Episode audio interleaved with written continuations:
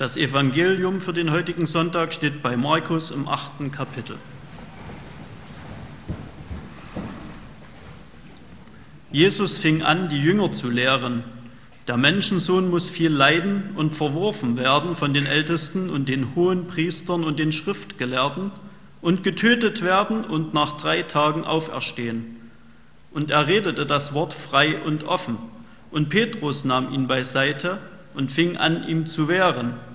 Er aber wandte sich um, sah seine Jünger an und bedrohte Petrus und sprach, Geh hinter mich, du Satan, denn du meinst nicht, was göttlich, sondern was menschlich ist. Und er rief zu sich das Volk samt seinen Jüngern und sprach zu ihnen, Will mir jemand nachfolgen, der verleugne sich selbst und nehme sein Kreuz auf sich und folge mir nach. Denn wer sein Leben behalten will, der wird's verlieren. Und wer sein Leben verliert, um meinetwillen und um des Evangeliums willen, der wird's behalten. Denn was hilft es dem Menschen, die ganze Welt zu gewinnen und Schaden zu nehmen an seiner Seele? Denn was kann der Mensch geben, womit er seine Seele auslöse?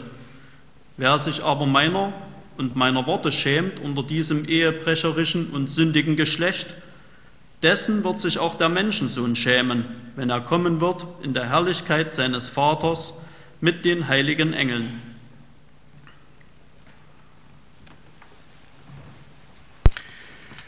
Guten Morgen, liebe Geschwister.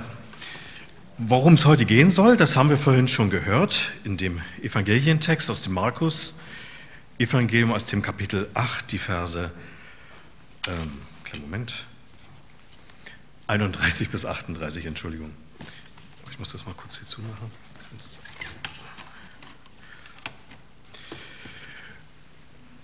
Wir befinden uns ja auf dem Weg Richtung Ostern.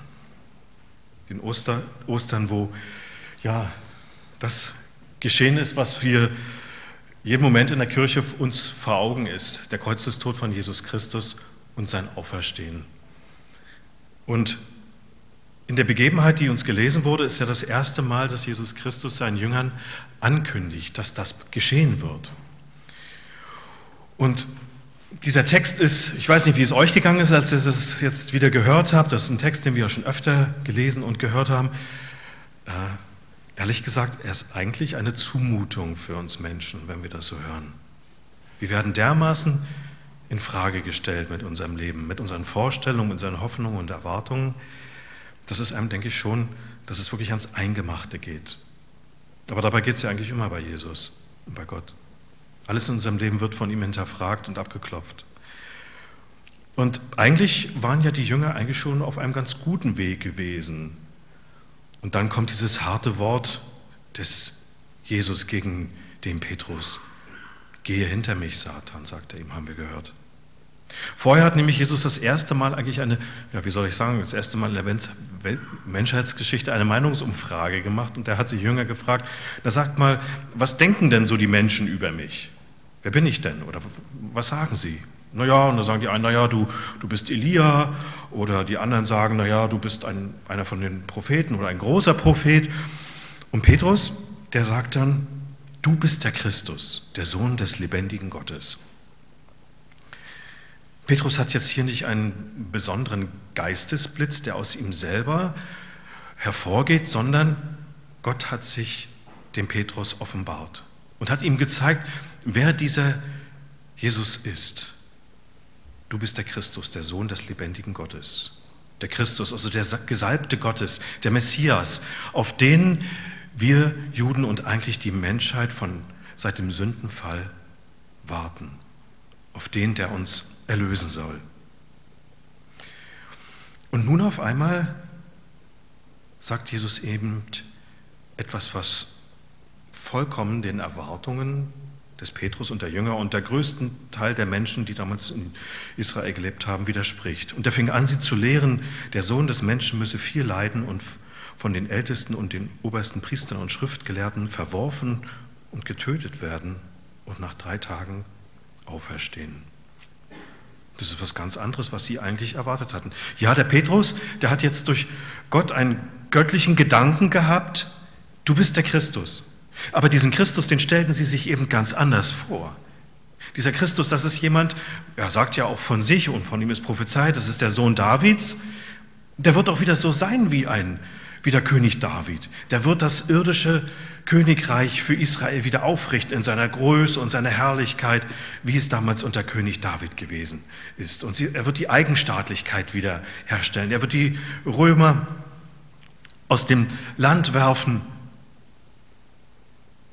und er wird Israel wieder zu einer stolzen, eigenständigen Nation machen. Und dann kommt diese Ankündigung von Jesus.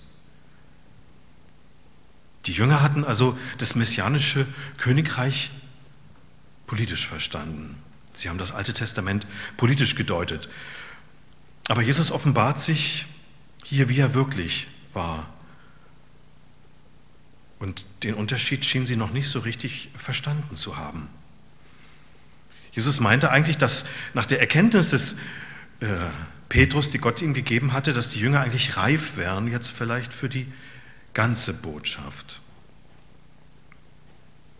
Aber sie waren es doch scheinbar nicht, denn Petrus wendet sich ja an Jesus, wir haben es gelesen. Dann nahm Petrus ihn beiseite und fing an, ihm zu wehren. Also der Jünger nimmt seinen Meister in den Arm und wir kennen ja Petrus ein Stückchen, der ist ja immer so ein bisschen vorne weg gewesen, er war ja eigentlich auch ein bisschen das Sprachrohr von den anderen Jüngern gewesen, er wird sicher das ausgedrückt haben, was auch die anderen Jünger gedacht haben. Er fing an, Jesus zu wehren. Also lieber Jesus, du bist der Christus, das ist klar, aber diesen Weg, was du jetzt hier gesagt hast, hier mit Leiden und verraten werden, das ist nicht das, was wir eigentlich uns erwünscht und erhofft haben. Wir haben uns Glanz und Herrlichkeit erwartet. Und jetzt erzählst du uns hier so etwas. Leiden und Tod passen einfach nicht in das Messias-Konzept der Jünger. Und wenn du wirklich Gottes Sohn bist, sagen Petrus damit eigentlich dann zu Jesus, dann passen eben Leid und Niederlage und Tod passen einfach nicht da rein. Und Petrus lehnt eigentlich den Weg seines Herrn ab. Petrus nimmt den Herrn beiseite, nicht Jesus nimmt Petrus beiseite. Es ist umgekehrt. Und Petrus sagt damit eigentlich, pass mal auf, Jesus, jetzt kannst du mal was von mir lernen. Hör mal gut zu, mein lieber Sohn Gottes, jetzt habe ich dir mal was zu sagen. Sagt er eigentlich indirekt damit. Und so erschrocken wir vielleicht über diese Frechheit des Petrus sein können, so sehr entdecken wir uns doch vielleicht auch selber manchmal in solchen Situationen wieder, wenn wir das so lesen hier. Ist es nicht auch manchmal so, dass wir von Jesus Christus ganz andere Vorstellungen haben, wie er dann wirklich ist, wie er sich anders in seinem Wort uns vorstellt? Haben wir nicht auch ein Wunschbild von Jesus, wie wir ihn gerne hätten? Gibt es da nicht auch manchmal bei uns äh, diesen Jesus, von dem wir sagen, ja, der immer mal fünfe Grade sein lässt, der nur die pure Liebe ist. Und diesen Jesus, der auch Gericht üben wird, den mögen wir überhaupt nicht und den kennen wir überhaupt nicht und den verleugnen wir. Wir zeigen immer nur die eine Seite von ihm und versuchen immer nur die eine Seite kennenzulernen und erzeugen damit eigentlich auch ein Trugbild von Jesus. Ja, Jesus ist ein glänzender, wunderbarer König, aber diese große Herrlichkeit, die kommt eben dann erst nach Ostern, nach seinem Tod und seiner Auferstehung, wenn er, als er zu seinem Vater gegangen ist. Und wir täuschen uns da selber. Wir basteln uns einen Götzen, wenn wir Jesus nicht in seiner Vollkommenheit annehmen, so wie er uns in seinem Wort begegnet. Wenn wir gerade auch die Worte, die uns wehtun, wo er uns nicht in unser Konzept passt, wenn wir die wegwischen, übergehen, drüber lesen, rausreißen aus der Bibel. Und dass dieser Umgang mit Jesus, dass es nicht irgendwie nebensächlich, dass es nicht äh, banal ist, das zeigt ja auch die Reaktion von Jesus auf das, was Petrus hier macht. Er widerspricht ihm ganz massiv. Weiche von mir, Satan, denn du denkst nicht göttlich, sondern menschlich. Ein hartes Wort. Ich weiß nicht, wer schon mal mit euch so geredet hat, euch so angesprochen hat, ob ihr dann mit dem dann noch weiter geredet hättet oder habt. Aber so ist es, so sind wir Menschen. All unsere Erkenntnis ist Stückwerk. Und wenn wir ein Stückchen von Gott verstanden haben, seine Herrlichkeit erkannt haben, sein, sein Wirken und sein Ziel erkannt haben, dann ist das kein Produkt unserer äh, geistigen Anstrengung, sondern das ist ein Produkt dessen, dass sich Gott mit seinem Heiligen Geist sich in uns, in unserem Leben geoffenbart hat und ein klein wenig den Vorhang zur Seite geschoben hat und, ein, und einen Blick hat werfen lassen auf ihn, dass wir ihn erkennen können. Wir selber können es nicht. Wir Menschen sind immer durch unsere menschliche Natur und auch durch unsere gefallene menschliche Natur, denken wir immer menschlich. Wir beurteilen alles so, wie wir Menschen sind, nach unseren Maßstäben und der Mensch ist eben für uns der Maßstab. So beurteilen wir alles um uns herum und tragischerweise beurteilen wir dann eben auch leider Gott so menschlich. Göttliches Denken ist uns von Natur aus fremd. Und wir begrenzen eben Gott durch unser Vorstellungsvermögen. Sofern und wie weit wir uns Gott eben menschlich vorstellen können, so denken wir, so muss dann Gott eben auch sein. Und bestimmte Dinge, die in das Konzept Mensch nicht hereinpassen, die, wo unsere eigene Begrenztheit uns aufgezeigt wird, das übertragen wir dann oft auf, die, auf, auf, auf Gott und auf Jesus. Ja?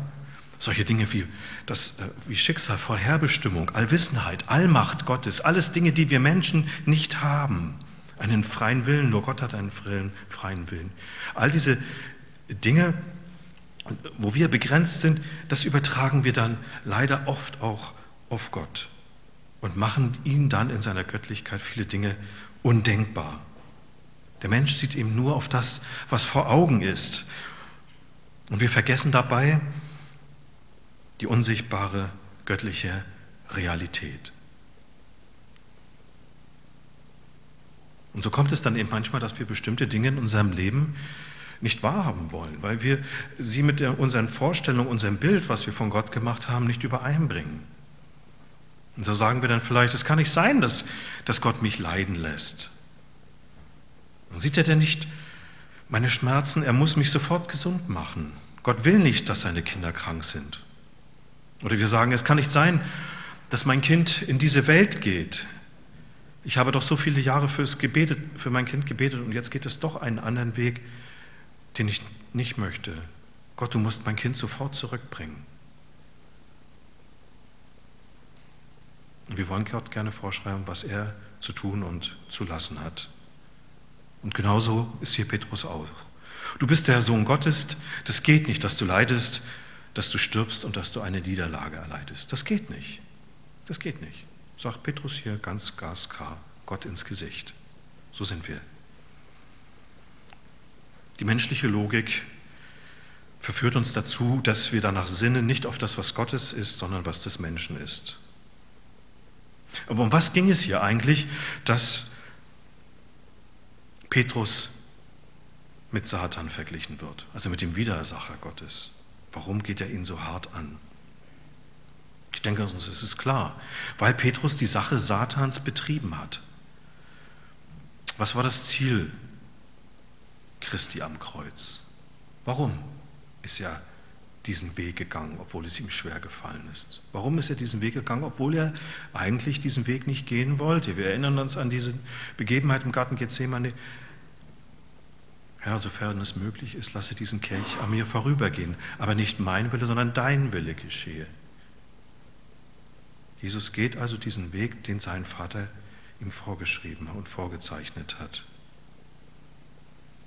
Er hatte vom Vater ihm diesen Auftrag gehabt, diesen Weg zu gehen und die Macht des Satans am Kreuz zu, zu zerbrechen. Im ersten Johannesbrief wird uns gesagt, im Kapitel 3, Vers 8, dazu ist erschienen der Sohn Gottes, dass er die Werke des Teufels zerstöre.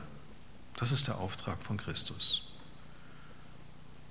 Oder noch viel zeitiger, gleich am Anfang der Bibel, und ich will Feindschaft setzen zwischen dir und der Frau, wird dem Menschen gesagt, zwischen deinem Samen und ihrem Samen. Er wird dir den Kopf zertreten und du wirst ihm die Ferse, also dem Satan die Ferse er wird dir die Verse durchbohren. Und der Teufel wusste, Christi Leiden, Sterben und das Auferstehen, das ist der Untergang des Satans. Das Kreuz ist nicht nur mein Schicksal, sondern es ist auch das Schicksal des Satans, des Widersacher Gottes. Und deshalb tat er alles, um Jesus Christus davon abzubringen. Und er versuchte ihn sogar umzubringen, nur damit dieses Werk am Kreuz nicht geschehen kann. Wir erinnern uns an die Begebenheit Weihnachten. In der Person des Herodes, da versucht Satan schon den kleinen Jesus, der gerade auf die Welt gekommen ist, umzubringen und zu vernichten.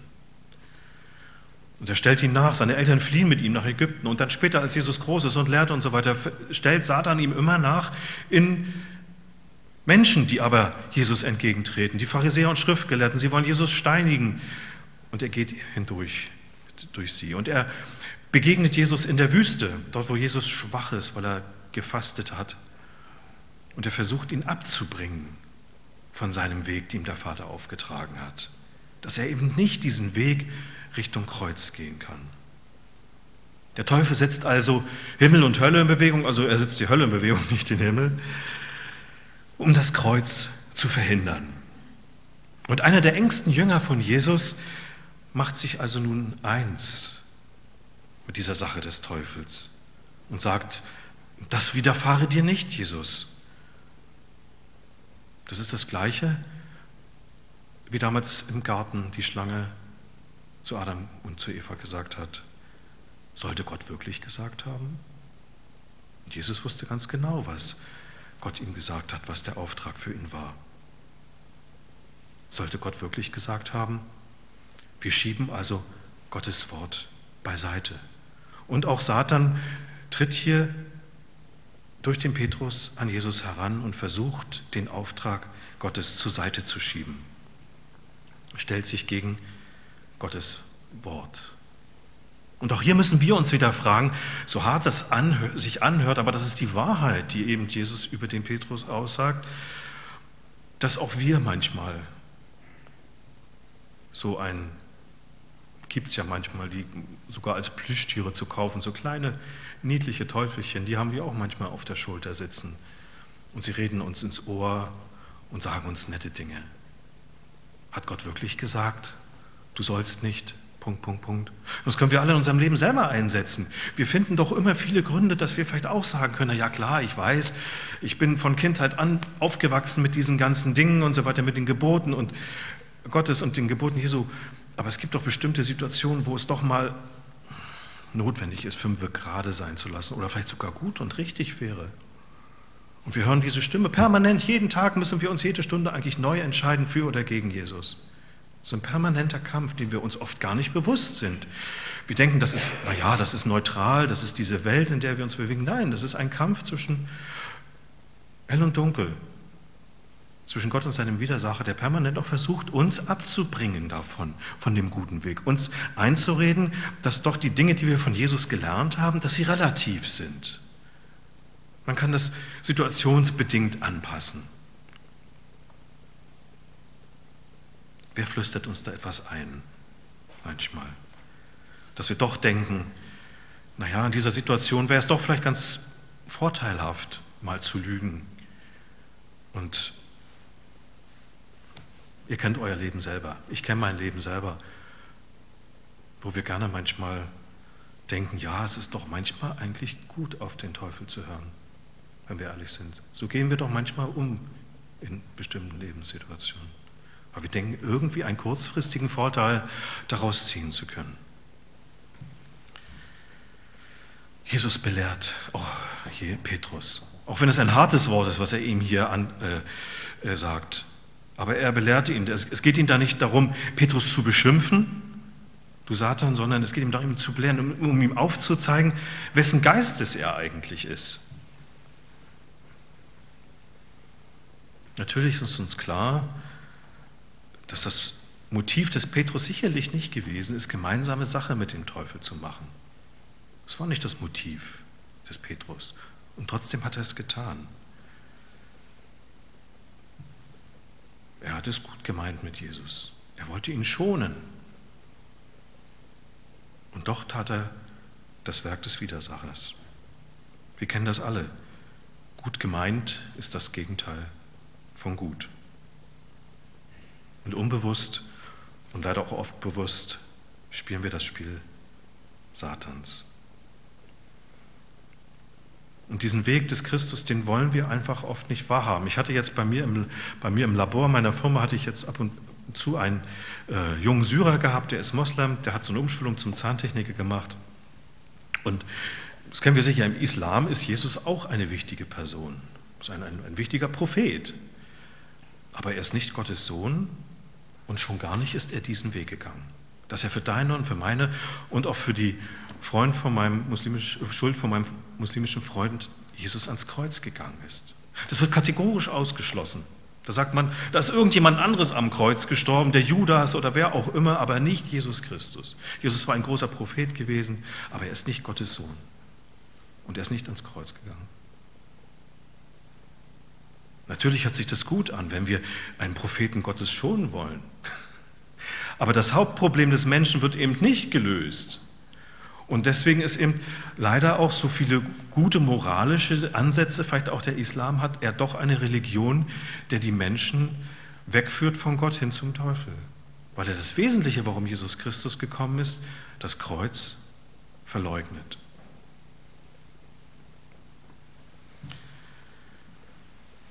Darum sollten wir immer nicht nur menschlich denken, sondern immer damit rechnen, dass Gott ganz andere, höhere Gedanken haben könnte auch wenn es sich im ersten Moment katastrophal anhört. Ich muss leiden und muss sterben, sagt Jesus. Und wir sollten eben nicht nur immer nach unserer menschlichen Vernunft urteilen, sondern immer auch die unsichtbare göttliche Dimension im Hinterkopf haben. Denn wir haben nicht mit Fleisch und Blut zu kämpfen, wird uns im Epheserbrief im Kapitel 6, Vers 12 gesagt, sondern mit Mächtigen und Gewaltigen, nämlich mit dem Herrn der Welt, die in dieser Finsternis herrschen mit den bösen Geistern unter dem Himmel. Das ist also für Jesus und auch für die Apostel ist diese Gegenseite Gottes eine, eine Realität, der Gegenspieler Gottes. Das muss uns auch bewusst sein, dass, und das sollte auch hoffentlich auch für uns bewusst sein, dass das nicht nur der, äh, die dunkle Seite, dass das nicht nur eine Theorie ist, sondern dass es eine Realität ist auch in unserem Leben, leider. Petrus dachte eben, dass es eben eine Fleisch- und Blutfrage ist, diese Sache mit dem Kreuz und nicht, eine, nicht auch eine Sache zwischen der Macht des Lichtes und der Finsternis. Und diesen Blick, diesen göttlichen Blick hoffe ich, dass Gott uns immer wieder öffnet. Es gibt im zweiten Buch Könige eine Begebenheit vom Propheten Elisa. Und der König von Syrien ist ausgezogen, um den Elisa gefangen zu nehmen. Und er schickt alles los, was er so hat, Streitwagen und Pferdchen und seine Soldaten. Und Elisa soll gefangen genommen werden. Und als sein Diener das sieht, der Diener des Elisa, da ist er total verzweifelt, diese riesige Übermacht. Und jetzt nur Elisa und der Diener, wir beide. Und der Elisa sagt dann seinem völlig eingeschüchterten Diener, fürchte dich nicht, denn derer sind mehr, die bei uns sind, als derer, die bei ihnen sind, sagt Elisa zu seinem, zu dem Gehasi, dem Diener. Und der Gehasi denkt, hä? Wovon redet denn hier dieser Prophet? Wir sind doch nur zu zweit und da drüben sind Hunderte, Tausende, die uns gegenüberstehen. Wieso sind, wieso kann er jetzt sagen, bei uns sind viel mehr als bei ihm gegenüber? Und dann betet Elisa für seinen Diener, Herr, öffne ihm die Augen, dass er sehe. Da öffnete der Herr dem Diener die Augen und er sah und siehe, da war der Berg voller feuriger Rosse und Wagen um Elisa her. Also die himmlischen Herrscharen. Diese andere positive, äh, äh, unsichtbare Seite Gottes, der müssen wir uns auch immer, dieser Welt müssen wir uns vergegenwärtigen. Wir stehen eben nicht alleine da gegen diese dunkle Seite. Jesus sagt ja selbst, mein Vater könnte mir Herrscharen schicken, um mich aus dieser Situation herauszuholen, damals im Garten Gethsemane. Aber wir Menschen sehen leider immer bloß uns, unsere menschliche Begrenztheit, das, was uns vor Augen ist und kriegen dann leider oft Angst und lassen uns einschüchtern.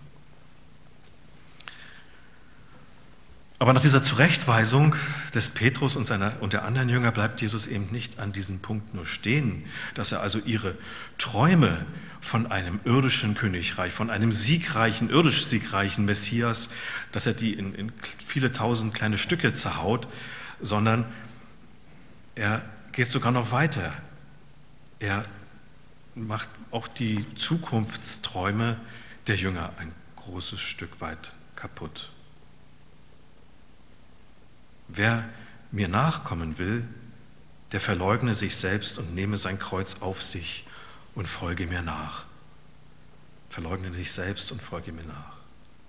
Das ist der Weg, den Christus also seinen Jüngern auf einmal vorschreibt. Wir erinnern uns an eine andere Begebenheit, wo die Mutter von zwei Aposteln hinkommt und sagt, also pass mal auf, Jesus, in deinem Königreich, da wäre das doch eigentlich schön, wenn meine Söhne äh, links und rechts von dir in deinem Reich sitzen könnten. Also wir kennen ja Mütter, die machen sehr viel für ihre Kinder und sie denkt sich, Mensch, wenn ich doch diesen Jesus hier schon mal selber kenne, dann wäre das doch gut, wenn ich da ein gutes Wort einlege und, für, und versuchen würde, für meine Jungs das Beste herauszuholen. Und sie hat auch diese Vorstellung von einem irdischen Königreich und Jesus regiert und dann sitzen die beiden, meine beiden Söhne, die sind bei ihnen und das wäre doch toll, weil meine Jungs so eine tolle Position bekommen würden. Und die Jünger scheinen sich ja auch damals dann nicht gegen diese Sache gewehrt zu haben. Und jetzt kommt hier Jesus damit, der verleugne sich selbst, wer mir nachfolgen will und nehme sein Kreuz auf sich. Das will doch keiner. Also Jesus setzt noch eins obendrauf. Er hätte auch sagen können, wer mir nachfolgen will, der wähle den Tod.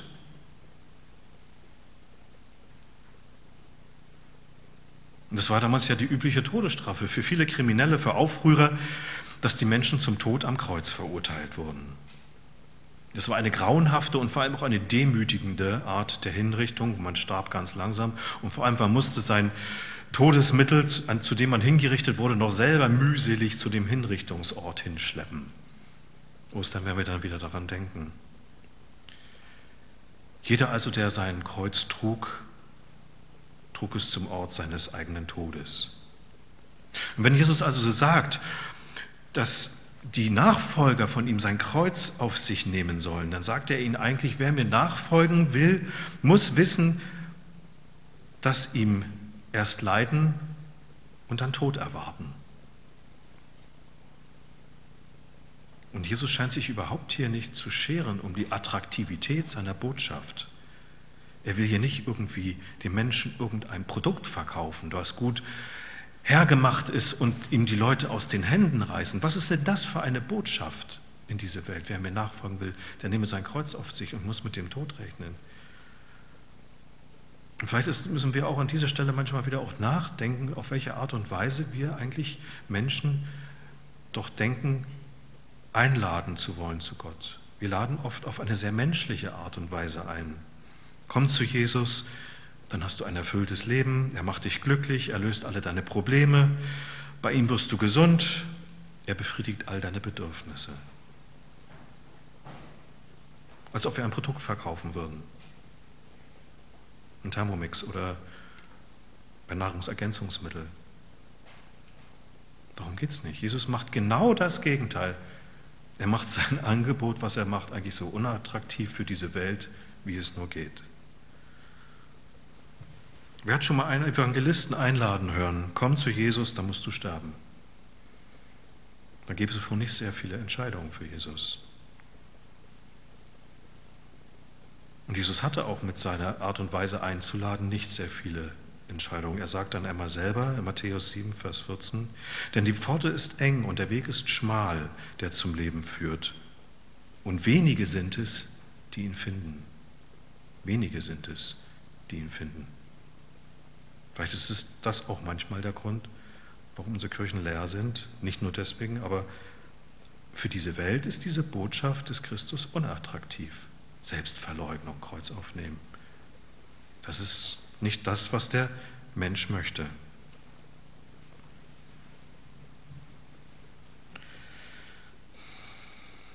Wie sollten dem Ruf zu sterben viele Menschen folgen wollen?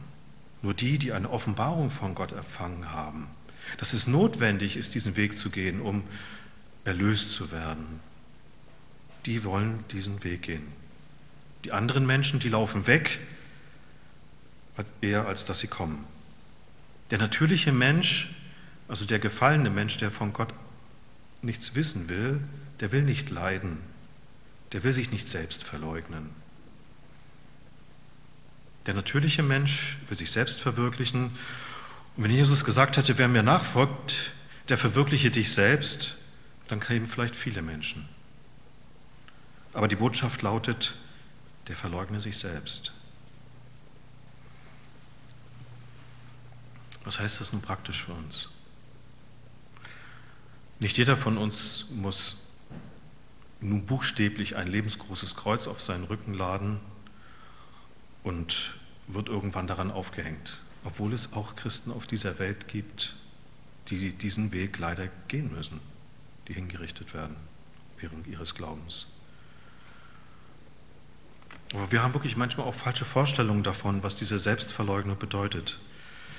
Wir denken manchmal, dass wir uns selber oder auch unseren Kindern beibringen müssen, dass wir die Kleinsten, die Geringsten und die Dümmsten sind.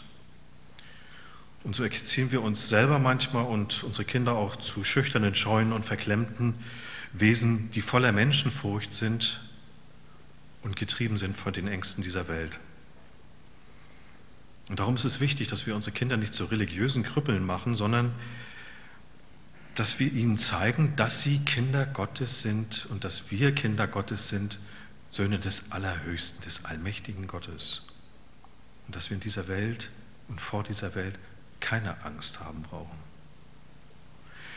Wir sind Erben Gottes und müssen uns vor keinen Menschen scheuen und vor Menschen keine Angst haben. Und wenn wir unseren Kindern und auch uns selber immer wieder vor Christus stellen und Buße lernen wollen von unserem Herrn, dann sollten wir vor Gott zerbrechen, aber nicht vor den Gottlosen. Christen sollen ihr Leben nicht einer ruchlosen Welt unterwerfen und deren Fußabtreter sein, sondern wenn sie sich bekehren, sterben sie allein ihrem Gott und ihrem Erlöser, Jesus Christus. Wir verleugnen uns nicht vor dieser Welt, sondern wir verleugnen uns vor Gott. Vor der Welt treten wir nicht wenn nicht selbstbewusst, so gottesbewusst auf. Das ist ja das, was Jesus am Schluss sagt. Schämt euch nicht meiner. Haben wir Gott Vertrauen im Herzen und wenn wir, wo wir unterwegs sind, erzählen wir freudig von dem, was ja hoffentlich in unserem Leben stattgefunden hat, dieser Machtwechsel, dass wir glauben an den Auferstandenen, der über unsere Sünde gesiegt hat. Aber wir haben ja manchmal schon Ängste davor, im Kollegenkreis zu beten und zu danken für das Essen, was wir in der Frühstückspause zu uns nehmen. Warum schämen wir uns manchmal vor Gott? Warum verleugnen wir ihn? Das ist ja das, was wir eigentlich machen, wenn wir uns für jemanden schämen, für unseren Glauben schämen. Warum verleugnen wir Christus? Er sagt das ja ganz, ganz hart. Wer sich meiner schämt, dessen werde ich mich auch schämen. Das hat Folgen. Das ist nicht einfach nur so, dass wir darüber hinweggehen können. Und Gott wird uns das schon alles irgendwie vergeben. Weil diese Dinge sind ja Ausdruck von etwas, was in unserem, wie es innerlich in uns wirklich aussieht. Glauben und Gottvertrauen, das ist ja nicht nur was, was heute hier um 10 Uhr in der Kirche in Schoken stattfinden soll, sondern das sind ja die anderen sechs Tage und so weiter der Woche, wo wir das leben sollen, was wir hier vielleicht hören. Denn wer sich meiner und meiner Worte schämt unter diesem ehebrechen und sündigen Geschlecht, dessen wird sich auch der Sohn des Menschen schämen, wenn er kommt, kommen wird in Herrlichkeit seines Vaters mit den heiligen Engeln. Also wenn Jesus von der Selbstverleugnung spricht, dann meint er nicht das Wegducken vor der Welt. Er meint damit nicht Askese, Selbstkasteiung oder dass wir als Mönche irgendwie oder als Nonnen in ein Kloster gehen sollen und uns von dieser Welt ganz fernhalten. Er meint unsere Ansprüche, die wir gegenüber meinen, die wir meinen gegenüber Gott zu haben. Er meint den menschlichen Stolz, mit dem wir Gott entgegentreten. Der Stolz des menschlichen Herzens gegenüber Gott muss sterben.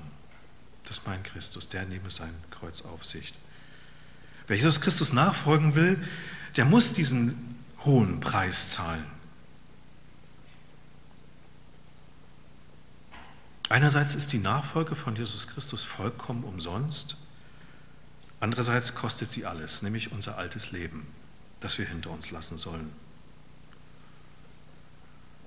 Das bedeutet, wenn du Christ werden willst und du als Christ leben möchtest, musst du dich selbst ganz und gar an Christus aufgeben, dich abgeben.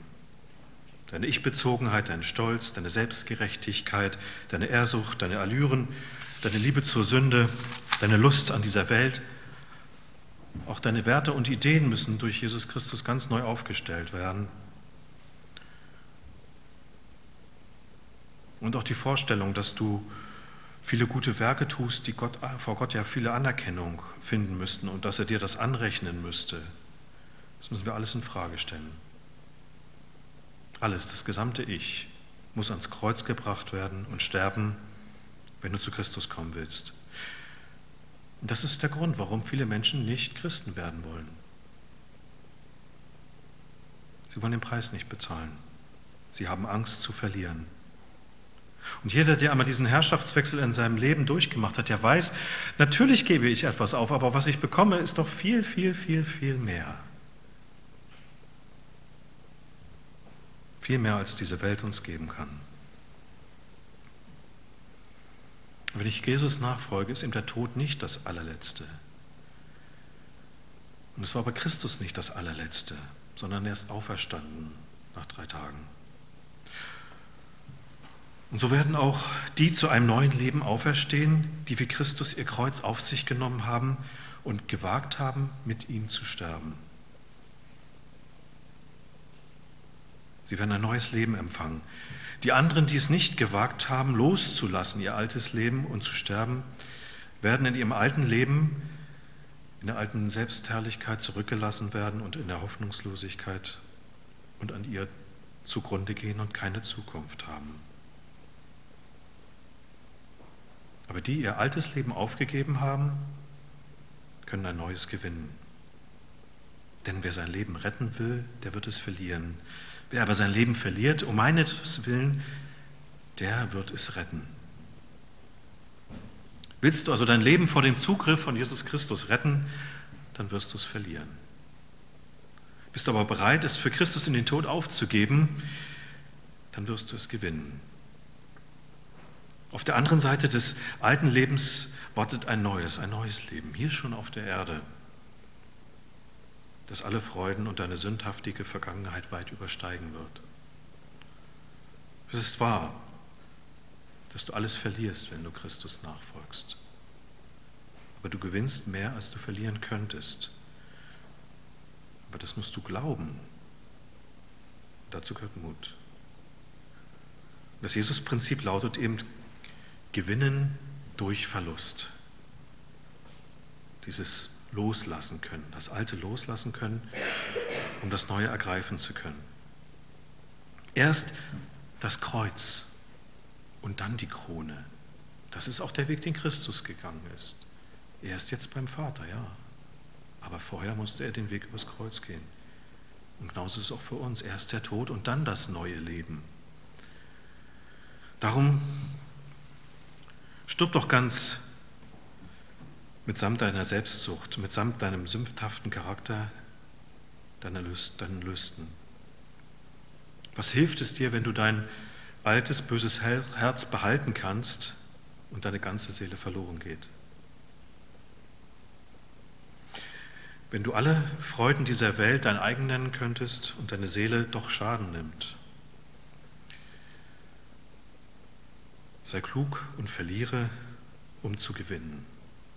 Fürchte dich nicht vor dem Kreuz, sondern mach die Augen zu und lass dein Leben los und auferstehe zu einem neuen.